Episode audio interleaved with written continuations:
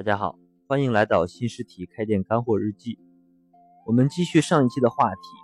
就是实体开店，我们该如何有效的降低房租、装修、人工以及原料管理及各项采购费用？呃，这六大成本的控制，我们依次来分析一下。第一，房租降成本，这里给大家三点建议：第一，选址要避开闹市的地段，客流量密集的闹市。伴随的是高额的房租费用，错开闹市，但并不意味着要远离这个闹市去偏远的地方。比如我们咨询的一个店，就是把店铺开到了白领比较密集的非闹市的一些铺面，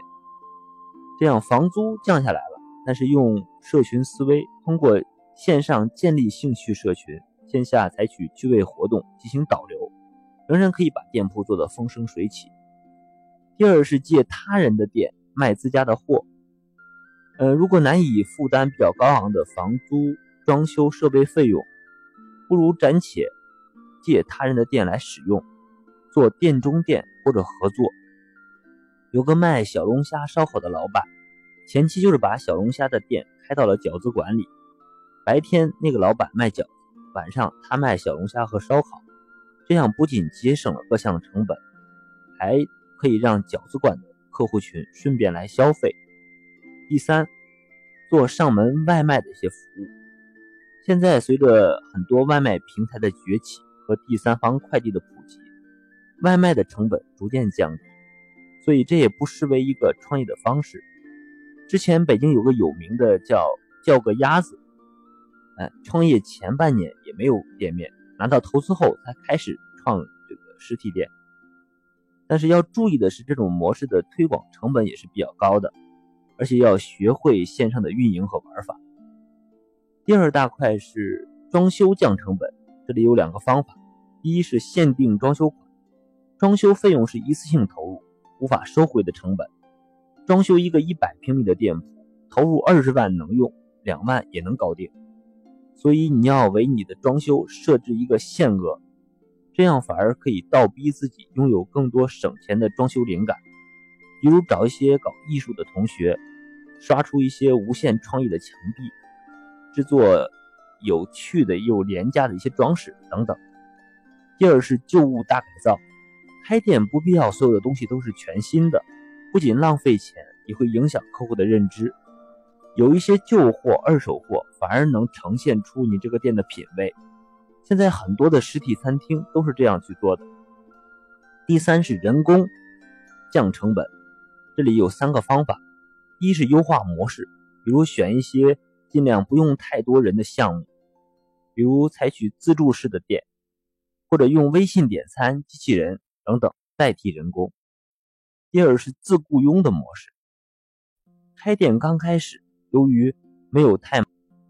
所以要做到精打细算，要从很多细节处去上上手，许多事情可以由店主自己干，这样可以精简大批人员，降低成本。第三是雇佣兼职，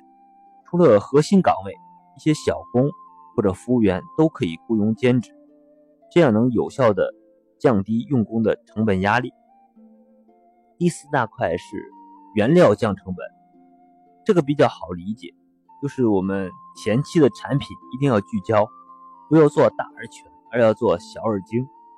这样形成的特色和优势，我相信很多餐饮店他们菜单上砍掉一半不好卖的产品，是不会对销售产生多大影响的，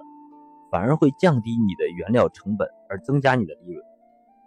第五是管理降成本，运营模式要做到简单可复制，需要列出各个岗位的 SOP。也就是标准作业流程，标准化高效的运作，还有就是要节约一些营业费，比如控制好水电费、浪费、亏损等等。第六是采购降成本。关于这个话题，我们社群里会有一期专题的一些分享，就是关于采购降成本的五个方法。第一是制造竞争法，第二是提假要求法。第三是僵局期限法，第四是目标分化法，第五是继承事实法。由于音频的限制，我们这一期就不深入的分享。嗯，我做了一个专门的一个导图，会分享到我们的开店社群里。有需要的朋友可以添加我的微信“开店日记”的全拼，申请加入社群领取。相信掌握以上六个方面的成本成本控制的方法，再结合我们上一期所说的，把固定成本改为变动成本的做法，你在开店的过程中，对于如何降低成本，会多一些思路，少犯一些错误。最后，建议大家点击订阅按钮，关注一下这个栏目。开店是一种修行，让我们一路同行，每天进步一点。谢谢大家。